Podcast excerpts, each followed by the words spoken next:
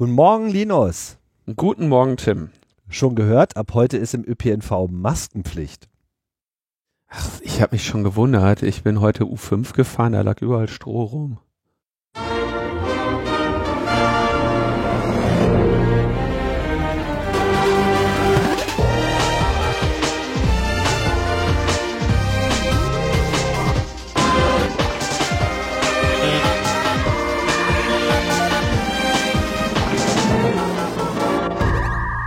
Logbuch Netzpolitik Nummer 343 vom 27. April 2020. Ja, und wie man sich bettet, so liegt man, würde ich sagen.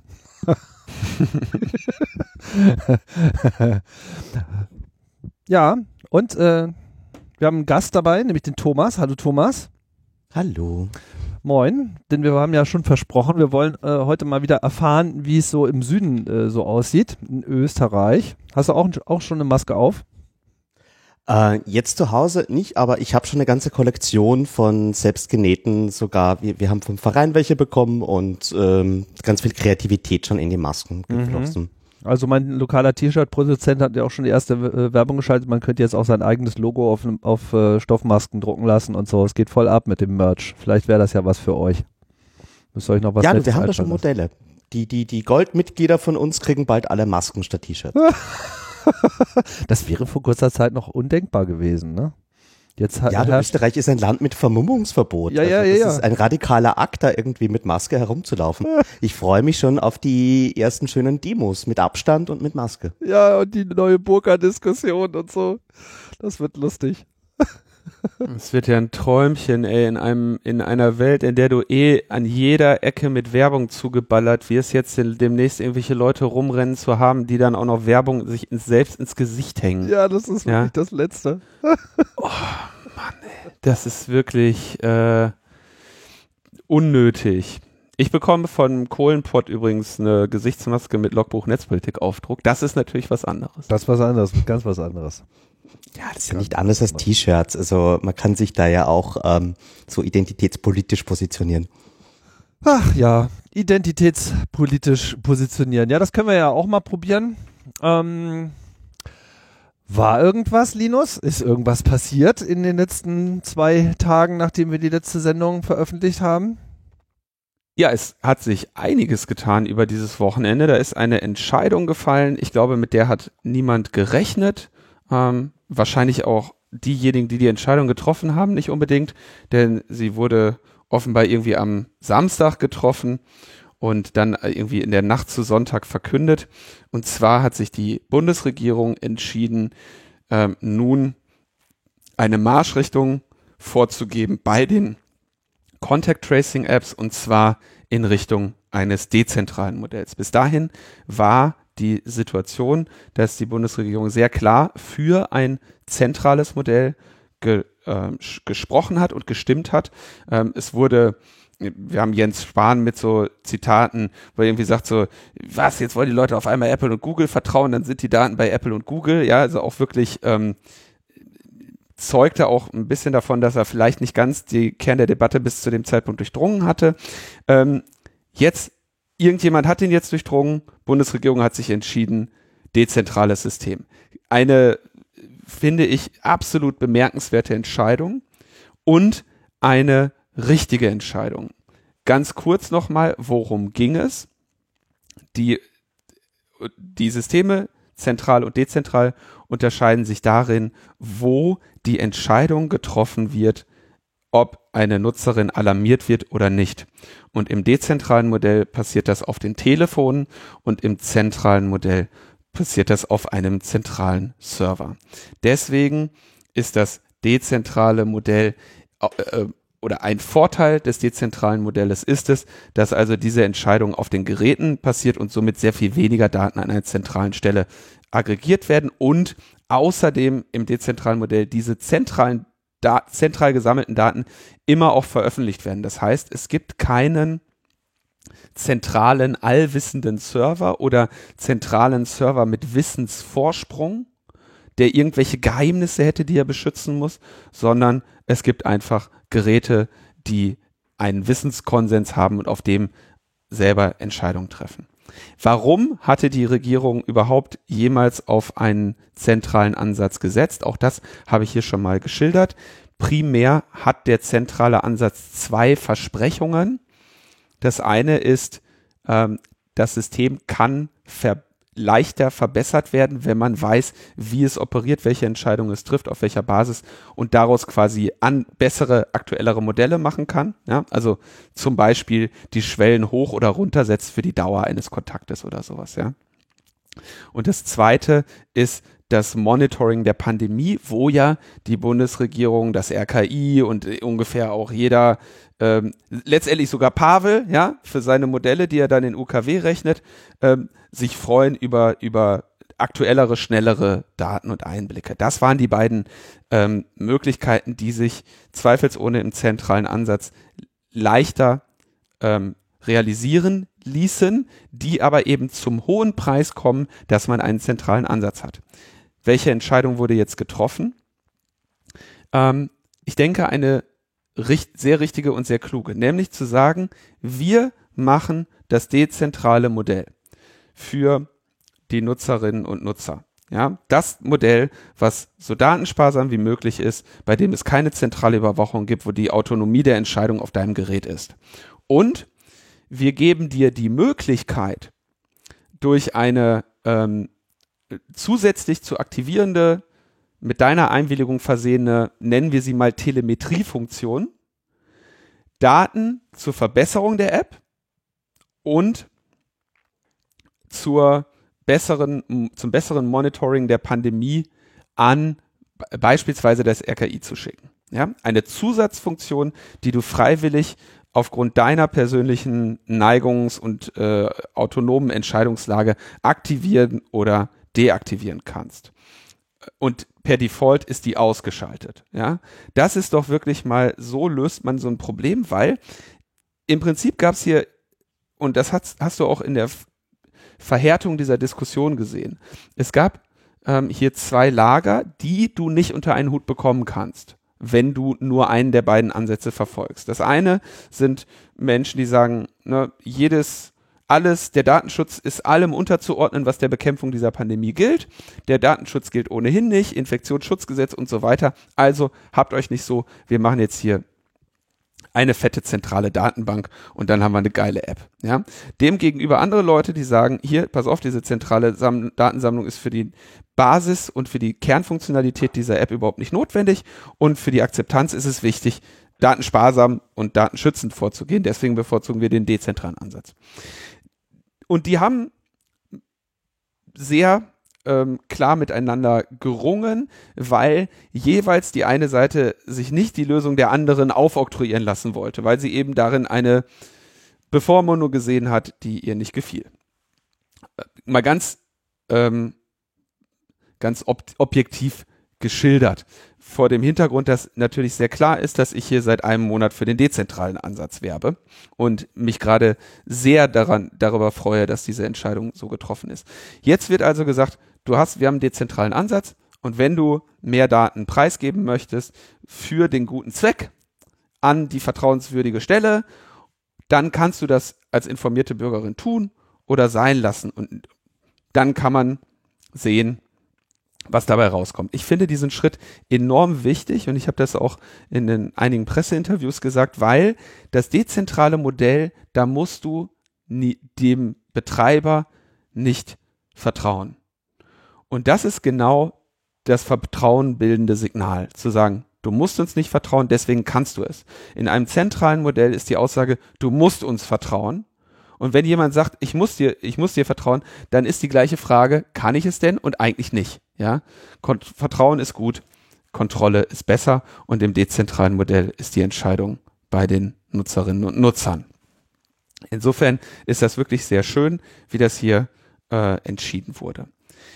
Ich habe durch einige Gespräche noch so ein, eine andere Perspektive auf den Verlauf dieser App-Entwicklung und dieser Diskussion gehabt, die ich eigentlich gerne auch nochmal schildern würde. Und zwar, wenn normalerweise die Bundesregierung sagt, wir machen jetzt ein Softwareprojekt, dann schreiben die irgendwie ein Pflichtenheft ähm, dann, dann haben sie dann nach ein paar Monaten fertig. Dann wird das Projekt ausgeschrieben, dann hast du da irgendein Bieterverfahren und dann äh, gewinnt irgendein Bieter das Projekt. Das ist dann im Zweifelsfall T-Systems. Die äh, verkaufen, äh, geben, reichen das wieder runter in irgendwelche Outsourcing-Buden, weil sie es selber nicht hinkriegen. Und dann wird das Projekt über einen Zeitraum von drei, vier Jahren einfach kaputt geredet und in Sand gesetzt. Und am Ende hast du D-Mail. Ja, und genau mit dem Ansatz kann man natürlich so eine Contact Tracing App nicht machen. Und was die Bundesregierung hier offenbar getan hat, ist, dass sie ja quasi gesagt hat, okay, wir gucken mal, wer da hinkommt und wenn da auf einmal was vielversprechendes ist, ja, wo zum Beispiel irgendwie paar Helmholtz-Institute, paar Fraunhofer und irgendwie bekannte äh, deutsche Wirtschaftsunternehmen dranhängen, dann äh, schmeißen wir da einfach ein bisschen Förderkohle drauf und dann wird das. Dann haben wir mal einen agilen Ansatz in der Softwareentwicklung. Ich kann mir vorstellen, dass auch die Bundesregierung nicht ganz so happy war, dann eben zu sehen, dass die ganze Sache irgendwie in, einen, in einem Streit der Gruppen und Aufsplittung des Projektes und irgendwelchen gegenseitigen Vorwürfen auf Twitter und den Feuilletons geendet ist. Insofern kann ich mir vorstellen, dass das äh, durchaus jetzt auch von Seiten der Regierung einfach mal die, die Notwendigkeit erkannt wurde, hier jetzt mal ein Machtwort zu sprechen, bevor eine weitere politische Diskussion ähm, hier jetzt vollständig die Akzeptanz zerstört. Gleichzeitig, ich habe es in der letzten Sendung gesagt, habe ich ja noch befürchtet, dass die Bundesregierung sich auf den zentralen Ansatz versteift und eine Konfrontation mit Google und Apple sucht, die natürlich ähm, ebenfalls äußerst problematisch geworden wäre, weil sie, ähm, weil diese Konfrontation eben niemanden weitergebracht hätte. Man wünscht sich natürlich eine, eine Konfrontation der Staaten mit Google und Apple. Man wünscht, wünscht sich natürlich auch eine, eine ganz andere, nicht so eine duopole Marktstruktur in den mobilen Geräten. Da, da sind eine ganze Menge Sachen, die da in diesem Bereich schieflaufen, ja, aber diese Auseinandersetzung war jetzt nicht die Schlacht, in, in die die zu führen irgendjemanden weitergebracht hätte. Ja, das sind ganz andere, viel tief, tiefer greifende Probleme. Ähm, leider hat man jetzt natürlich einige Leute, die dadurch, dass von der von Seiten der Bundesregierung schon das dezentrale Modell eben als der Google-Apple-Ansatz gebrandmarkt wurde, hat man jetzt einige Leute da, die ähm, ja, ich habe da heute auch schon so ein paar E-Mails bekommen von Leuten, die ähm, einen Fernsehbeitrag gesehen haben, das passiert. Ja, also es gehört zu den Freuden und Segnungen, wenn man irgendwie in einer reichweitenstarken Nachrichtensendung vorkommt, äh, dass man danach dann halt ähm, so ein paar, ich sag mal, philosophische Abhandlungen äh, von einigen Leuten zugesendet bekommt, äh, die sich jetzt irgendwie von der Bundesregierung an Apple und Google verkauft fühlen.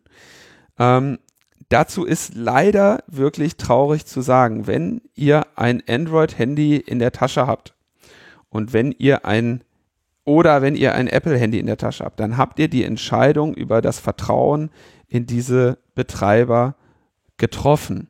Es ist für eine äh, für sämtliche Apps, sei es was weiß ich, WhatsApp, Signal, äh, euer E-Mail-Client äh, oder eine Corona-App oder was auch sonst ihr macht.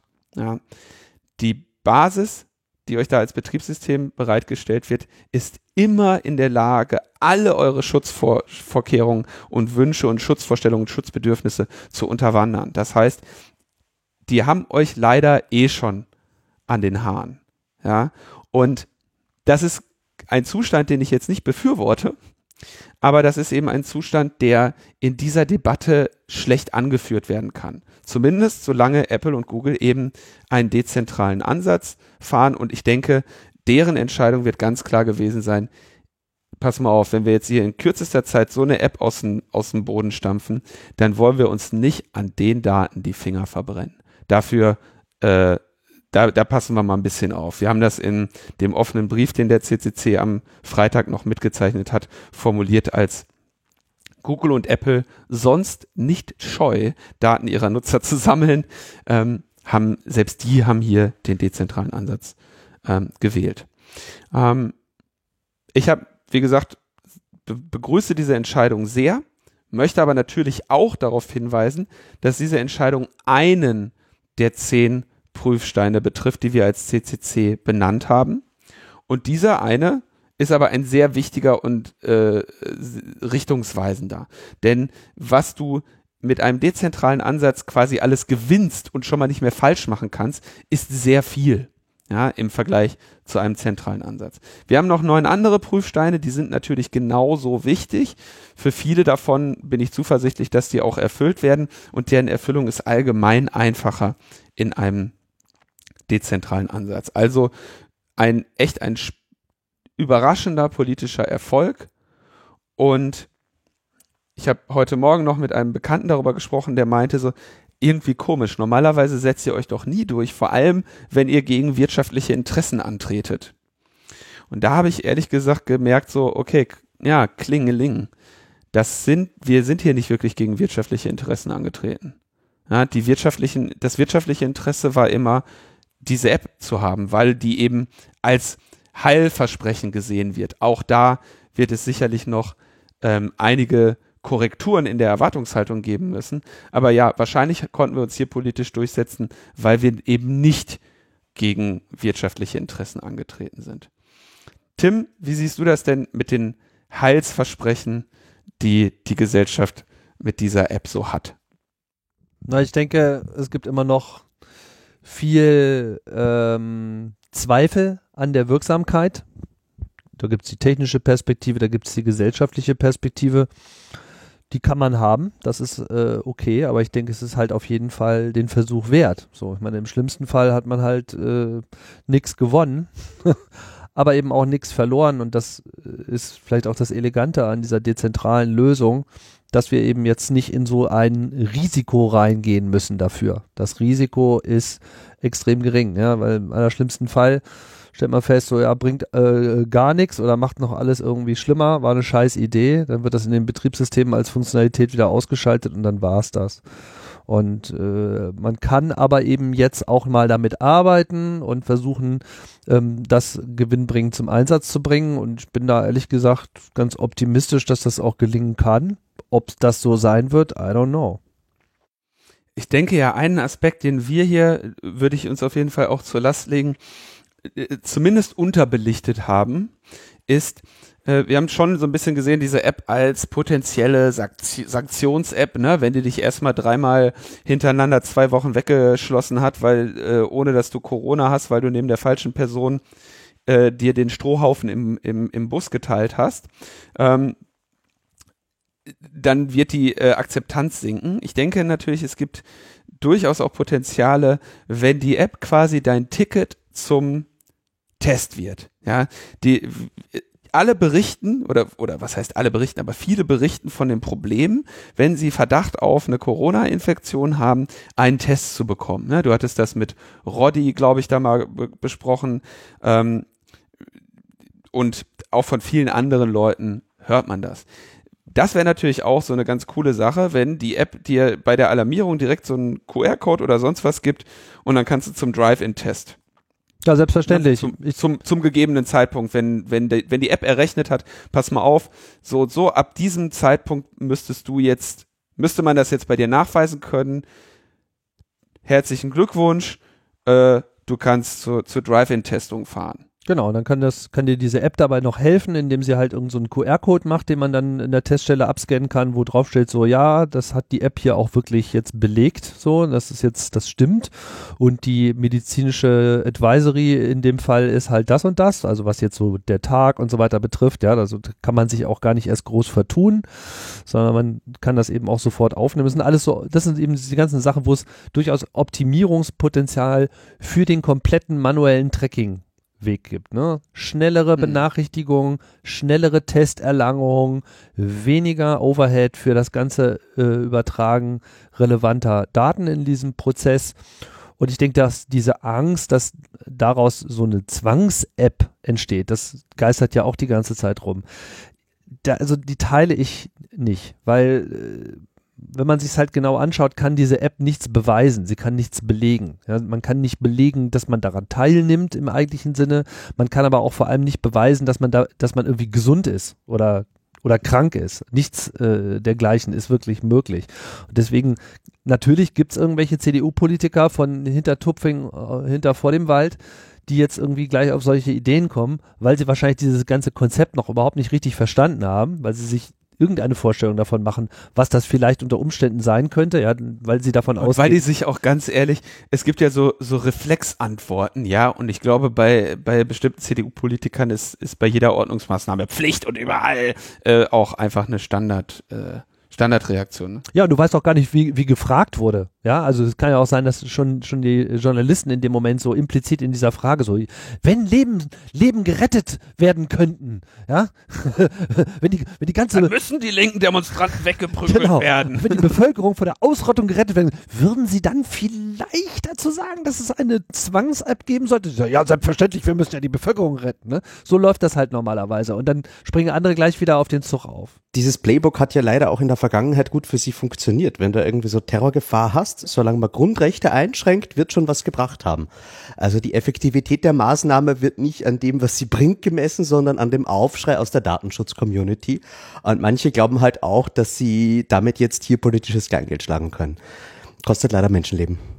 Ich wäre auch, ich wäre da vorsichtig, das so abzutun. Also die, die, es ist auf jeden Fall gerade ein großer, wichtiger äh, Etappensieg er, errungen worden in dieser Auseinandersetzung, aber diese Auseinandersetzung wird noch sehr lange gehen. Und ähm, dein Vertrauen, dass da jetzt ähm, von bestimmten politischen Kreisen keine dämlichen Ideen mehr reingestreut werden, äh, das habe ich inzwischen ein bisschen verloren.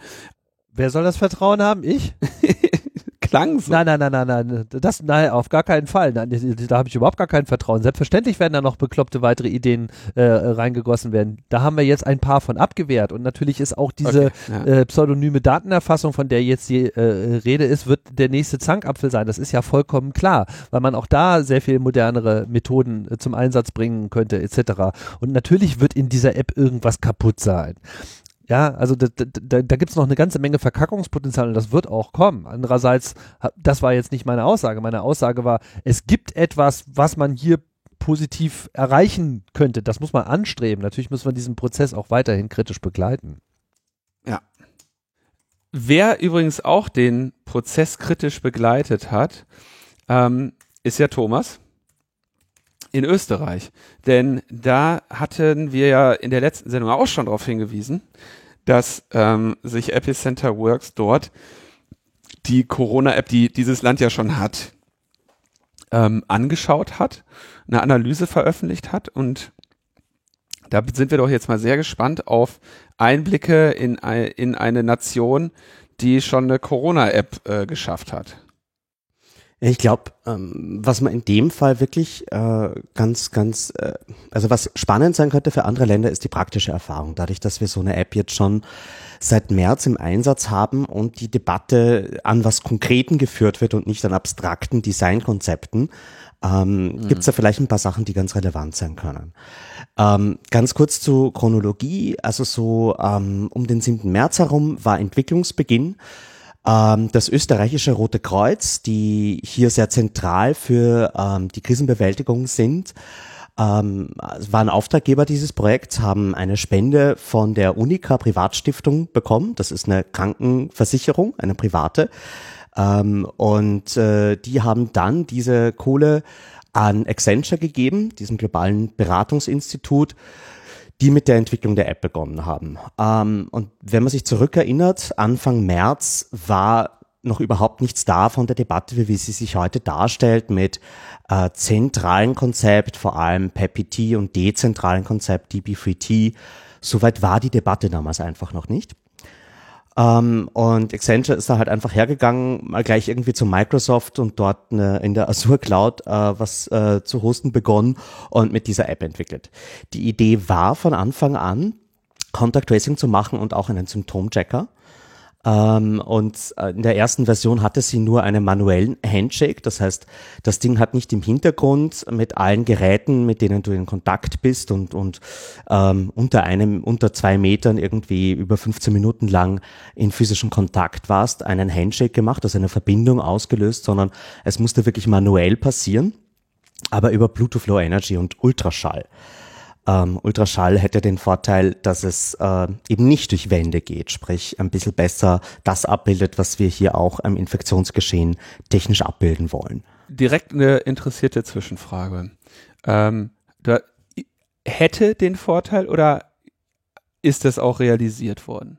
Äh, ja, ähm, Ultraschall war in der ersten Version oder ist jetzt, glaube ich, immer noch für den manuellen Handcheck im Einsatz.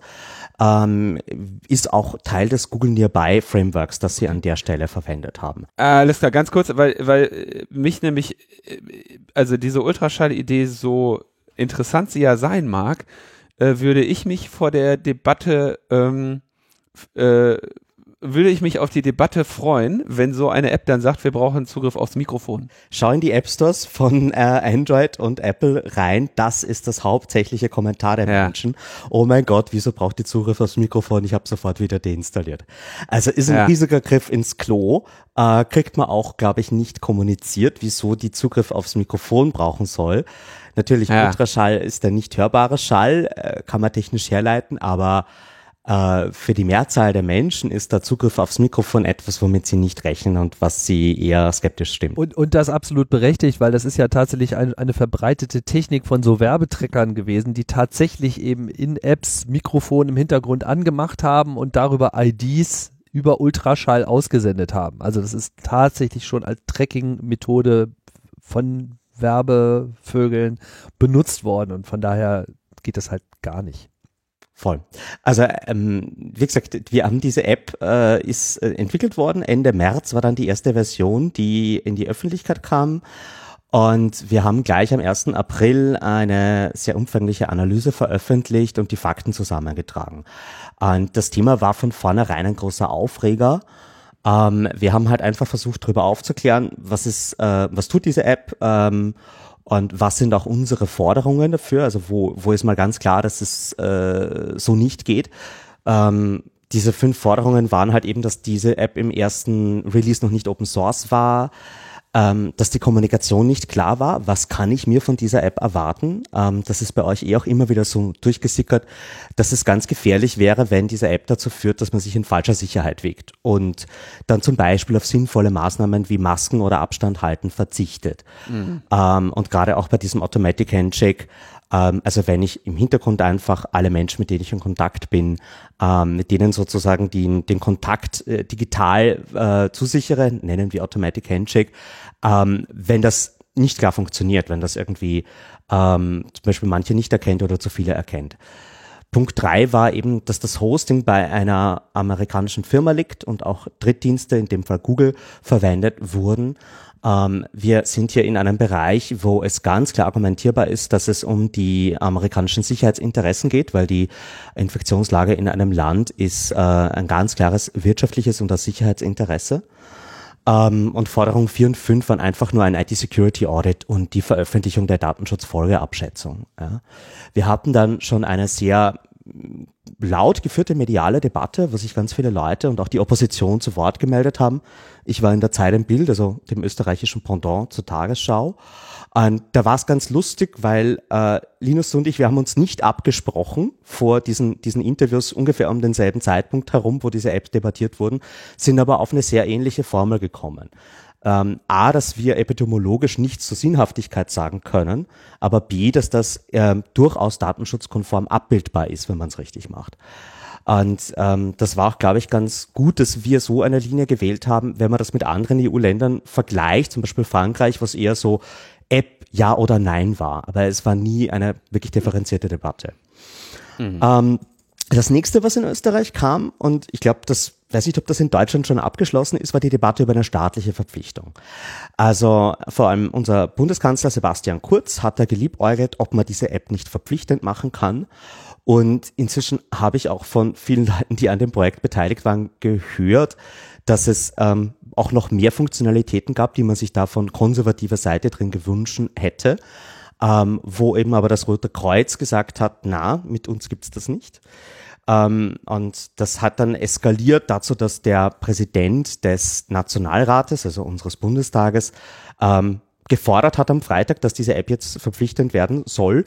Dann hat man ihm den Kopf gewaschen und am Sonntag hat er die gegenteilige Meinung vertreten und damit war das Thema mehr oder weniger von der politischen Bühne. Also es wird von der Opposition immer wieder mal in den Raum gestellt, ob es jetzt nicht doch vielleicht verpflichtend kommt. Aber im Grunde ist klar, die App äh, wird freiwillig bleiben und kann auch nur freiwillig erfolgreich sein. Ähm, ganz klar, es ist nicht vorstellbar, dass überhaupt mal die Polizei Dinge kontrolliert, äh, die ich auf meinem Smartphone habe, vor allem nicht die App von einem privaten Verein, das ist das österreichische Rote Kreuz. Ähm, und dann kann die Polizei auch nicht kontrollieren, wenn Menschen kein Smartphone haben, vielleicht keine, kein Datenvolumen haben, um die App sich runterzuladen. Ähm, da kann man ja keine rechtlichen Anforderungen dran knüpfen. Und auch wenn man das probieren würde, ob die App dann am Ende richtig verwendet wird, ob äh, Bluetooth eingeschalten ist oder ob ich nicht doch ein Zweithandy habe, ähm, das führt alles nicht zum Ziel. Also es ist so ein schönes Gefangenen-Dilemma, wie eigentlich diese gesamte Situation, dass man dann nur ans Ziel kommt, wenn man es so gut macht, dass die Leute dem freiwillig vertrauen wollen. Ähm, leider muss man auch sagen, dass die Debatte, die in den letzten Wochen geführt wurde, zu diesem Vertrauen nicht wirklich viel beigetragen hat. Ähm, es ging dann weiter, dass am, äh, also unsere erste Forderung war, wie gesagt, das Ganze muss Open Source werden, weil nur dann kann man dem vertrauen. Ähm, und äh, dann kam man an uns herangetreten am 7. April mit einem NDA, einer Verschwiegenheitserklärung sozusagen. Wir sind noch nicht fertig mit dem Dokumentieren des Codes, aber ihr könnt ihn haben, ihr dürft ihn prüfen ähm, und ähm, sozusagen eure Meinung abgeben dazu, um sozusagen das Ganze auch vorzubereiten. Ähm, wir haben dieses Angebot dann gleich geteilt mit SBA Research, einem IT-Security ähm, Institut, sehr uninah, einer gemeinnützigen GmbH, die einfach so nochmal viel mehr Expertise in dem technischen IT-Security-Bereich haben und mit None of Your Business, der NGO von Max Schrems, um auch nochmal irgendwie Schützenhilfe bei den Hardcore-datenschutzrechtlichen Fragen zu haben. Und haben dann ähm, dieses NDE, muss man auch noch sagen, äh, haben wir veröffentlicht, ist auf unserer Webseite und besagt mehr oder weniger nur, dass wir den Code nicht rausgeben dürfen. Ursprünglich wollten die unseren Maulkorb geben, haben wir uns dagegen gewehrt. Wir haben gesagt, ihr kriegt den Bericht äh, 48 Stunden vorher, aber ihr habt keinerlei Kontrolle darüber, was da drinnen steht oder nicht. Und Responsible Disclosure haben wir ihnen angeboten, haben wir dann auch gemacht. Also es gab aber kritische Sicherheitslücken, die wir gefunden haben, die sich auch nicht im Bericht finden. Ähm, ja, dann haben wir am 9. April den Code bekommen und die Prüfung ging los. Das war ganz lustig, weil am selben Tag war ich im, im Parlament auf äh, Einladung der SPÖ als Experte zu dem Thema Contact Tracing Apps. Und ähm, wir konnten gleich da auch wieder so ein paar Sachen nochmal einfordern, die sie dann auch gleich nachgeliefert haben, weil das war die versammelte äh, Parteienlandschaft da. Und ähm, ja, im Endeffekt, am 22. April haben wir dann den Bericht veröffentlicht und was da drin steht, waren halt so 25, 26 Empfehlungen, die wir aufgestellt haben, wo wirklich nachgebessert werden muss. Und 16 davon wurden gleich mit einem Hotfix am selben Tag gelöst. Bei den verbliebenen äh, 10 waren es drei, die Ende der aktuellen Woche und vier in drei Wochen gelöst werden. Und vielleicht kann man dazu mal kurz drauf eingehen, was da technisch dahinter steht. Also es waren viele kleine Sachen, viele rechtliche Sachen auch, die wir bekrittelt haben. Aber dann gab es eine Kategorie von, von gröberen Problemen, ähm, die einerseits mal waren, dass äh, diese App es erlaubt hat, ähm, Bewegungsprofile, also Offline-Tracking zu machen. Sprich, die, ähm, die IDs, die ausgeschickt wurden, waren nicht so zufällig, wie das in dem dezentralen Modell ja zum Beispiel diskutiert wurde, aber ich glaube auch beim zentralen Modell ist das angedacht, dass ich halt zum Beispiel nicht, wenn ich in ÖPNV oder belebten Plätzen Bluetooth-Sniffer aufstelle, ähm, mir merken kann, ob das jetzt dieselbe Person ist, die da morgen vorbeiläuft. Ähm, und die gegen diese Attacke wurde nicht geschützt. Das ist so einer der Punkte, der auch Ende dieser Woche erst gelöst wird. Ähm, sie hatten. Äh, kurze Frage. Äh, mhm. Das heißt, die generierten Codes waren nicht äh, zufällig oder haben oder heißt es, die generierten Codes mhm. haben sich gar nicht die ganze Zeit geändert? Ja. Vielleicht ist gut, wenn ich mal erkläre, von welcher Architektur wir hier sprechen. Also das Ja, Rote Kreuz das, und äh, Accenture haben versucht, eine dezentrale App zu bauen und sind aber dran gescheitert, weil gerade diese Konzepte, die wir heute haben, mit DB4T und mit dem, was Google und Apple in Aussicht gestellt haben, damals noch nicht zur Verfügung standen. Und äh, die haben halt versucht, das dezentral zu bauen. Die Handys sollen sozusagen direkt miteinander was austauschen. Ähm, und, und es ist so gemacht, dass du eine asymmetrische Verschlüsselung zwischen den Geräten hast. Also wenn ich mich infiziert melde, äh, dann verschlüssel ich meine Infektionsmeldung mit den öffentlichen Schlüsseln der Geräte, die ich getroffen habe, weil in diesem Handshake tausche ich die öffentlichen Schlüssel aus zwischen den Geräten. Ähm, an sich kein dummes Modell, stößt halt an gewisse technische Limitierungen, maßgeblich, dass du halt so einen Schlüssel nicht über äh, Bluetooth austauschen kannst, ganz einfach, weil die Payload bei Bluetooth Low Energy zu gering ist, um diesen kompletten Schlüssel zu übertragen. Und deswegen haben sie sich dann so Diensten wie Google Nearby oder Peer-to-Peer-Kit äh, bedient, äh, die natürlich dann wieder ein zentrales Element mit einbauen. Und ähm, das ist natürlich extrem unschön, weil bei Google Nearby weiß Google da viel mehr als ähm, du äh, jetzt auch bei dem dezentralen Modell Google wüsste. Und äh, Peer-to-Peer-Kit ist so eine Schweizer Bude mit einer Datenschutzpolicy aus 2014. Denen will man auch nicht irgendwie den kompletten sozialen Graph und Infektionsgraph geben. Also sie haben da viele grundlegende Fehler gemacht und deswegen haben sie jetzt auch angekündigt, dass sie sofort auf eine dezentrale Architektur wechseln werden. Ähm, das ist eine der Empfehlungen, die dann eben jetzt in drei Wochen gelöst werden. Sie haben sich da einen ambitionierten Zeitplan gegeben. Ähm, aber da haben wir halt auch gesagt, so in, dem, in der Architektur bringt es gar nichts weiter zu machen. Ihr müsst da wirklich auf das, was zeitgemäßes umstellen. Und ähm, eben, aber um auf deine Frage zurückzukommen, ähm, du hast sozusagen einen Token, den du über Bluetooth austauschst zwischen den Handys und mit dem Token schaust du dann bei Peer-to-Peer-Kit am zentralen Server nach, was ist denn der öffentliche Schlüssel zu dem Gerät, das ich gerade gesehen habe. Und ähm, zu dem Server kannst du aber natürlich auch gehen, wenn du einen Bluetooth-Sniffer hast und dir die Tokens einsammelst und holst dir von dort dann einfach ähm, die Public Keys, die eindeutig sind. Ja. Ähm, dieses Offline-Checking, da gibt's eine Mitigation, die sie Ende dieser Woche online bringen wollen, einfach eine Key-Rotation, das heißt die öffentlichen Schlüssel werden öfter getauscht, sodass eben nicht eine langfristige Beobachtung von, von einzelnen Geräten möglich ist. Ähm, und das ist auf jeden Fall wichtig, weil ähm, ja einfach diesen Angriffsvektor willst du nicht haben und der erlaubt ja auch unschöne Dinge. Wenn du als Arbeitgeber an deinem Tür von der Fabrik zum Beispiel so etwas aufstellst und du weißt, ob sich dann Leute infiziert gemeldet haben. Ja. Das ist sowieso auch, also dieses Szenario ist, glaube ich, eines der, der guten Benchmarks bei all diesen Systemen, aber es zeigt, dass das hier auch eben leicht gegangen wäre. Ähm, ein zweiter großer Bereich ähm, waren die Statistikmeldungen. Also wie gesagt, sie haben versucht, ein dezentrales System zu bauen, ähnlich wie in der Debatte in Deutschland. Es gab dieses Interesse, mehr über die Verwendung der App zu wissen, mehr über die Epidemie und die Krise zu erfahren. Deswegen hat man Statistikfunktionen eingebaut. Und ähm, der Weg, in dem die verwendet wurde, war aber so, dass man sich wirklich in beide Füße geschossen hat, weil ich habe da so ein schön dezentrales Modell, wo ich gar nichts wissen will, über den sozialen Graphen, wer jetzt wen kennt oder vielleicht wen infiziert hat. Und dann mache ich eine Statistikmeldung ähm, an Stellen, wo ich es nicht tun darf. Zum Beispiel, wenn ich eine Infektionsmeldung entschlüsselt habe. Also wenn es ist so, wenn ich mich infiziert melde, verschlüssel ich das mit den Leuten, die ich getroffen habe und schicke diese Meldungen an alle Geräte. Und nur die, die den richtigen privaten Schlüssel haben, können die entschlüsseln und wissen, ob sie jetzt betroffen sind. Ähm, schön gemacht so weißt du eigentlich nicht, wer jetzt vielleicht wen infiziert hat, wenn dann aber genau das Gerät, das jetzt eine Infektionsmeldung entschlüsselt hat, dem Server das Bescheid sagt, ja, dann hast du dein komplettes äh, Konzept in die Tonne getreten. Und da haben sie halt auch als Hotfix diese Statistikmeldung sofort rausgenommen, ähm, was auch eine, ein, ein wichtiger erster Schritt war, weil das, das wäre sonst überhaupt nicht gegangen.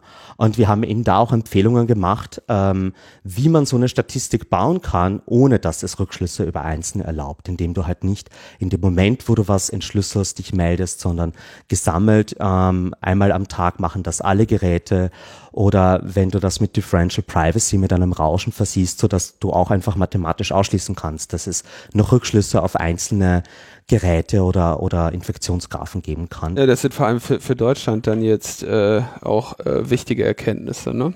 Weil genau. wenn da jetzt eine Telemetriefunktion anonymisiert mit eingebaut werden soll, dann kommen ja genau solche Fragen wieder auf. Ja, insofern, ich glaube, dass man, also in keiner Weise will ich sagen, dass in Österreich ja alles richtig gemacht wurde. Im Gegenteil, die Fehler sind so offensichtlich, dass man, glaube ich, viel davon lernen kann. Ähm, und äh, wie gesagt, das erlaubt einem auch einfach ähm, wieder dieses Vertrauen muss in der Architektur schon eingebaut sein, ähm, dass du halt äh, keine zeitlichen Korrelationen machen kannst und über Differential Privacy den Rest abhandelst, der problematisch sein kann.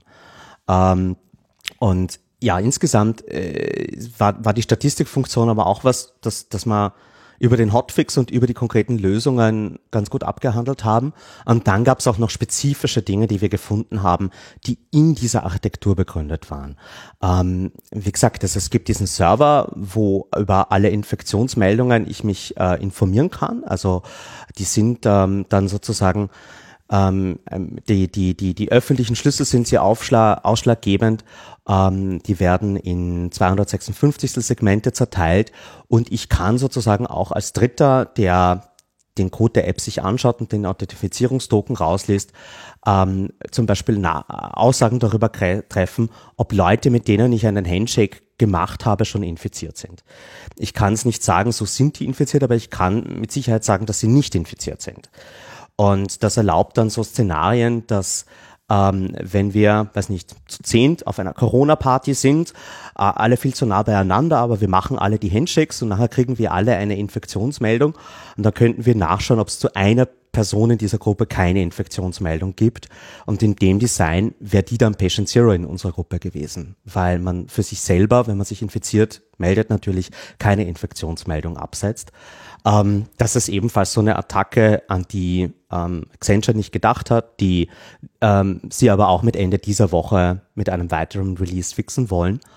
Äh, das zeigt halt einfach auch nochmal um die Komplexität des Problems, ähm, um die es da geht. Ja, das waren jetzt nun mal so die technischen Dinge. Ähm, ich glaube, dass da aber die Reife bei DB3T und vor allem auch bei Google und Apple vieles von den Problemen ausschließt. Aber trotzdem ist es natürlich für uns wichtig gewesen, wenn wir den Source Code schon haben, ähm, war wirklich durch die ganze Linie durchzugehen. Deswegen auch die drei Organisationen, die alle ehrenamtlich, komplett unentgeltlich diese Arbeit in sehr kurzer Zeit gemacht haben, um einfach mal alle Fakten auf den Tisch zu legen. Und wie gesagt, das hat uns auch einen guten politischen Hebel gegeben, ähm, dass die dann wirklich auch unseren Empfehlungen folgen, was sie, was sie auch in allen Punkten gemacht haben, lustigerweise mit einer Ausnahme im rechtlichen Bereich. Ähm, und zwar, das wird, das ist auch generell wichtig für das Thema Contact Tracing Apps und noch in Deutschland äh, anders diskutiert worden als bei uns. Ja, und ähm, es ist so, dass es in der Datenschutzgrundverordnung auch eine Anforderung gibt, dass Daten richtig sein müssen über mich. Und die Frage ist, ähm, wenn ich jetzt eine, eine Meldung absetze über diese App, sind diese Daten dann auch wirklich richtig? Wenn das äh, mir eine Du bist potenziell infiziert Meldung gibst, dann ist das ein sensibles Gesundheitsdatum. Und ähm, da ist halt die Frage, ähm, inwieweit müssen die richtig sein? In Deutschland wurde ja, glaube ich, immer diskutiert, dass man so eine Meldung nur abgibt, wenn ein positives äh, Laborergebnis vorliegt. In Österreich ist das nicht der Fall. Ähm, bei der App des Roten Kreuzes gibt es drei Meldungen. Eine symptombasierte Meldung, die ist gelb, und dann eine Positiv-Testmeldung rot und eine Entwarnung grün. Das heißt, ich kann vor allem auch in Regionen, wo ich gerade einfach nicht genügend Tests habe, und das ist die Mehrzahl der Länder, Deutschland ist hier mit Abstand am besten gesegnet, was viele Tests und Testgeschwindigkeiten angeht, in den meisten Regionen dieser Welt ist der Zugang zu Tests noch viel schwieriger als in Deutschland. Und ähm, deswegen sind so symptombasierte Meldungen ein wichtiger äh, Bereich. Ähm, die, das Rote Kreuz argumentiert das auch so. Ja, wir haben uns da ja beschwert, sozusagen, dass das erlaubt, wenn vor allem, weil sie sie haben es so gemacht mit einem Formular in der App, ja, wo du dich wirklich nur äh, selber befragst, ja, fühlst du dich gut? Ja, nein. Äh, und äh, wenn du Nein sagst, so hast du Fieber oder hast du Husten, eins von beiden mit Ja beantworten und schon bist du als potenziell ähm, infiziert gemeldet. Und ähm, das war Max und mir ein bisschen eine zu, zu niedrige Hürde. Ähm, und wir haben das dann auch wirklich mit den Epidemiologen vom Roten Kreuz diskutiert und die haben gemeint, doch, doch, genau das ist gewollt. Ähm, weil in der Containment 2.0 Strategie, auf die wir jetzt zugehen, also wenn wir den Lockdown wieder öffnen, wird es wieder zu mehr Infektionsgeschehen kommen. Und die Idee ist ganz einfach, dass man diese False Positives, die es zwangsweise geben wird, in Kauf nimmt und Österreich hat eine Bevölkerung von neun Millionen Menschen annähernd und es wurde gesagt, wir nehmen lieber 9000 in Quarantäne in Kauf anstatt neun Millionen in Quasi-Quarantäne. Ähm, das ist die Argumentation von, von der fachlichen Seite, das kann ich auch nicht bewerten. Wir hätten es trotzdem logisch gefunden, wenn man zumindest über eine Hotline diese Symptome abfragt und dann kriegt man einen Token, dass man sich äh, mit der Abkragen melden kann. Es wäre auch potenziell für die Person, die so eine Meldung bekommt, hilfreich, wenn sie weiß, das ist jetzt nur eine Symptommeldung und die Person wird in vier Tagen ein Testresultat haben und das bekomme ich auch mitgeteilt. Ähm, lässt sich über die BFT äh, machen, das ist so einer der Punkte, wo auch noch äh, äh, unser Input diskutiert wird. Aber ähm, ich glaube, dass äh, mehrere Formen von Meldungen ganz hilfreich sein können, weil wie gesagt, Tests werden auf absehbare Zeit eine begrenzte Ressource sein und Contact Tracing kann auch außerhalb dieses Flaschenhalses Sinn machen. Und wenn ich, das, das weitere Problem ist auch ein zeitliches. Ähm, das eine, ist, das eine Problem ist, einen Test zu bekommen und dann die Resultate rechtzeitig zu bekommen. Und erst wenn ich den habe und er positiv ist, kann ich anderen Leuten Bescheid sagen. Wenn ich auf Basis der Symptome auch schon eine gewisse ähm, Risikoeinschätzung anderen Menschen mitteilen kann, habe ich einfach einen Zeitgewinn, weil es ist ja schon sowieso schon so, dass auch bevor ich Symptome zeige, ich schon infektiös sein kann. Und äh, wenn man da wirklich sozusagen erst auf den ähm, getätigten Test wartet, kann es sein, dass die Person, die jetzt die Meldung bekommt, vielleicht selber schon am Anfang der Symptome ist und theoretisch auch wieder sofort Leuten Bescheid sagen muss, bevor ähm, die, die sie vielleicht auch schon angesteckt hat. Ähm, also das ist, das ist sicherlich etwas, wo so eine App auch nur dann sinnvoll sein kann, wenn sie in ein nationales Gesundheitssystem und in eine Teststrategie integriert ist. Ähm, das ist so ein ganz spannender Punkt, glaube ich, den man, den man diskutieren muss. Ja. Darf ich vielleicht eine kurze Anmerkung ähm, dazu, weil also, dass das eine wünschenswerte Geschichte wäre, dass man so einen, ich fühle mich nicht so gut, aber ich habe noch keinen Test, ich mache schon mal eine Warnung, um Zeit zu gewinnen. Dass das so an sich wünschenswert ist, kann ich gut nachvollziehen. Allerdings bedeutet das natürlich auch, dass man in dieser, du musst ja auch verhindern, dass das System einfach voll gededost wird mit irgendwelchen Leuten, die, äh, die, weißt du, es gibt einfach Leute, die wollen immer alles nur kaputt machen, warum auch immer, ne? Und äh, mit denen muss man natürlich auch rechnen. Und wenn es sozusagen eine einfache Möglichkeit gibt, dieses System in irgendeiner Form und wenn sie auch niedrig angelegt sind, mit solchen Warnmeldungen voll zu pumpen, dann werden sie das einfach tun. Es sei denn, es gibt da halt irgendeinen Filter.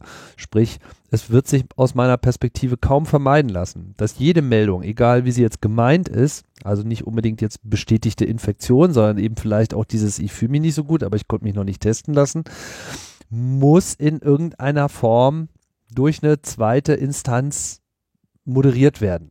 Auf irgendeine Art und Weise, ja. Und wenn es nur eine Telefonhotline ist, die man anrufen muss und man muss denen das erstmal kurz erzählen und vielleicht auch in irgendeiner Form sich ja, vielleicht nicht ausweisen, aber also man muss sozusagen mal klar machen, dass das sozusagen wirklich ein Anliegen ist und dann, dann erhält man quasi für diese eine Meldung eine Freigabe in Form irgendeiner Tarn. Also, ne, wir mhm. so fünf Buchstaben oder so. Sowas wäre schon ganz gut. Macht aber natürlich dieses ganze Meldewesen auch nochmal komplexer. Außerdem ist es also, so, noch äh, letzte Anmerkung, wenn man ein Regime in place hat, wo ein Test sehr schnell möglich ist, was ja durchaus denkbar ist, ja, wenn ein Test sehr schnell möglich ist, dann ist es halt von ich fühle mich nicht so gut bis zu ich bin getestet ein sehr kurzer Weg. Und die Tage davor hast du ja keine Symptome. Ja, also ich kann nur sagen, wie es hier jetzt vom Roten Kreuz gemacht wurde mhm. und der Weg, den die gewählt haben, ist über eine Tarn-SMS. Also auch wenn du den Fragebogen in der App so ausfüllst, dass du zu der Symptommeldung kommst, ja. musst du dann eine Telefonnummer angeben, die Tarn-SMS eingeben Und hier ist auch klar in den Geschäftsbedingungen, dass man äh, Missbrauch nachgeht. Ja. Und ähm, du wirst ja auch kontaktiert vom Roten Kreuz. Wenn du jetzt glaubst, du hast Corona, dann musst du natürlich ähm, aktiv äh, werden und dann, dann muss dir auch geholfen werden. Und ähm, im Moment ist es so, dass es bisher, glaube ich, keine einzige Meldung von Missbrauch gab. Ich habe nochmal nachgefragt und es sind zumindest so auf der Leitungsebene von den anderen, weil das war auch einer der Punkte, die wir von dem Verständnis her wissen wollten. Und es kam schon allein mit dieser Tarn-SMS zu keinem Trolling. Also ich weiß, dass es in Deutschland immer das Hauptargument ist, was genannt wurde, aber unsere Daten haben jetzt dieses Problem nicht bestätigen können, solange du halt so einen minimalen Schutz hast und eine Telefonnummer anzugeben, die in Österreich ja dank SIM-Registrierung auch nicht mehr anonym ist, hat gereicht, um das abzufangen. Ähm, ein weiterer Punkt, der vielleicht noch ganz spannend zu diskutieren ist, was heißt denn das eigentlich, wenn ich so eine Meldung in der App bekomme? Ähm, weil dann, dann habe ich eine potenzielle Gefährdung ähm, und ich kann auch ansteckend für andere sein. Und in Österreich gibt es zumindest einen Tatbestand im Strafgesetzbuch, die fahrlässige Gefährdung von Menschen durch übertragbare Krankheiten.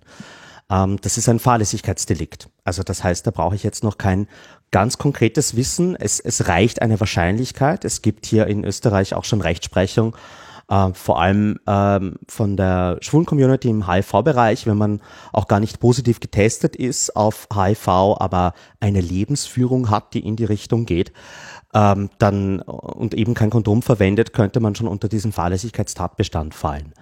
Ähm, und äh, da, da sind natürlich auch Fragen der Gewährleistung und der Haftung, wenn ich so eine Meldung in der App bekomme ähm, und mich dann nicht äh, daran halte. Wie ist das rechtlich einzuschätzen? Und einer der Punkte, die wir gerade diskutieren, ist, ob man hier rechtlich das ab, das klarstellen sollte und möglichst technologieneutral halt auch die Erwartungshaltungen, ähm, wenn man diese App verwendet und sich dran hält oder nicht, ähm, dass das dann eben auch helfen kann. Ein weiterer Punkt, den wir rechtlich jetzt gerade noch irgendwie versuchen durchzuboxen, Freiwilligkeit ist schön und gut, also wenn es kein Gesetz gibt, das die App verpflichtet. Aber das hilft dir natürlich nicht, wenn zum Beispiel dann Modehäuser oder H&M anfangen, die Verwendung der App in ihre Hausordnung reinzuschreiben. Oder Arbeitgeber verlangt das. Oder eine Airline, wenn sie wieder mal fliegen darf, verlangt, dass die Passagiere so eine App äh, installiert haben. Und der einzige Weg unserer Meinung nach, wie man das sauber rechtlich ausschließen kann, ist über das Diskriminierungsgesetz. Wenn du die App als Diskriminierungsgrund anführst, so dass halt auf Basis dieser äh, der Verwendung der App du nicht ähm, äh, vom Zugang zu Diensten oder Gütleistungen oder dem der Arbeitswelt ausgeschlossen sein darfst.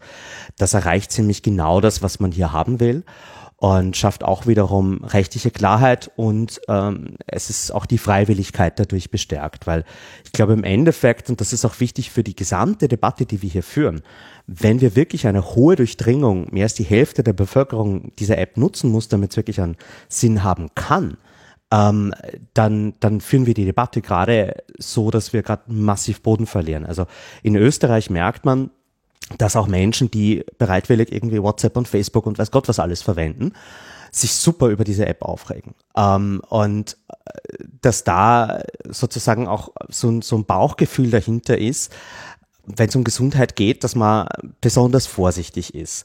Und ähm, in Wirklichkeit ist es unumgänglich, dass man so eine App in absoluter Transparenz und, und, und, und Offenheit entwickelt, dass man dieses Vertrauen in der Bevölkerung was ein ganz rares Gut in dieser Krise ist, äh, nicht frühzeitig verspielt. Was ist denn jetzt ähm, die Rolle? Also äh, sehe ich das richtig so? Ich hatte jetzt so Berichte jetzt so interpretiert, dass man dadurch, dass man eben, wie du ja schon geschildert hast, mit dem bisherigen Ab-Ansatz einfach ähm, bisschen an der technischen Realität der Smartphones gescheitert äh, ist und da eben nicht unbedingt die Zukunft sieht, ist jetzt äh, das so, dass man jetzt auch auf DP3T und damit auf das Apple-Google-Modell schnell umsteigen wird? Ja, das ist eben Teil von unserem Bericht gewesen. So einer der Forderungen war, die Architektur würde ich in ihr Ziel äh, bringen, steigt gleich auf was datenschutzfreundliches für DP3T oder ähnlich datenschutzfreundlich um und der ist man nachgegangen. Also wir haben die Zusicherung vom Roten Kreuz, dass sie das tun werden. Und ähm, das soll eben auch in drei Wochen Ende äh, über, über, übernächste Woche soweit sein. Man glaubt auch, dass das realistisch ist. Ich weiß nicht, ähm, auf was sie sich da berufen, aber Accenture ist groß genug, dass sie wahrscheinlich in der Lage sind, da mit Apple die Infos zu bekommen für ihren eigenen Entwicklungsprozess. Ähm, die App ist inzwischen auch Open Source, das habt ihr in der letzten Sendung schon gesagt. Und ähm, jetzt müssen sie halt liefern. Und äh, wir werden da weiter ein kritisches Auge drauf haben. Ähm, ich weiß nicht, ob das Solutionism ist und ob wir uns jetzt irgendwie von Technik was versprechen, was sie nicht leisten kann. Aber den Datenschutzbereich, ich glaube, da sind wir auf einem wirklich guten Weg jetzt in, in Österreich und in Deutschland. Ähm, in anderen EU-Ländern schaut das noch weniger gut aus. Ja, und ich denke auch, meine, äh, ist ja immer die Frage, ne, Glas halb voll und so, ähm, wie man das so sieht. Ich bin, ich bin überzeugt davon, dass hier noch viele Fehler gemacht werden. So. Und das ist in gewisser Hinsicht auch in Ordnung, solange es sich dabei um, um Fehler, um klassische Fehler handelt. Also, das Richtige angestrebt, aber auf dem Weg gestolpert. Das ist was ganz anderes, als von vornherein einen vollkommen falschen Weg einzuschlagen und dann auch alle Zeichen äh, am Straßenrand zu ignorieren, dass man doch vielleicht vor der Schlucht mal umdrehen sollte. Also das wird auf jeden Fall passieren. Nur kann man natürlich jetzt auch eine Menge lernen. Und selbst wenn uns das auch noch in den nächsten zwei Monaten nicht hilft, kann es durchaus sein, kann sein, ja, ähm, dass wir hier sehr schnell an neuem Wissen gewinnen, dass auch Smartphone-Anbieter entsprechend nachbessern, ja, wenn sich irgendwas als praktisch herausstellt, was weiß ich, diese Symptommeldung, dass man das in irgendeiner Form in diese Frameworks noch mit einbettet. Es werden sich auch erstmal bestimmte Meldeprinzipien ähm, durchsetzen müssen. Man wird Erfahrungen damit sammeln, sagen, okay, so haben wir uns das eigentlich gedacht, aber funktioniert nicht wegen keine Ahnung, bürokratischen Realitäten, gesellschaftlichen Akzeptanzen, Nichtverfügbarkeit von irgendwelchen Ressourcen etc., dann wird man halt wieder umsatteln. Also es wird auch vermutlich noch ein paar Mal umgebaut werden.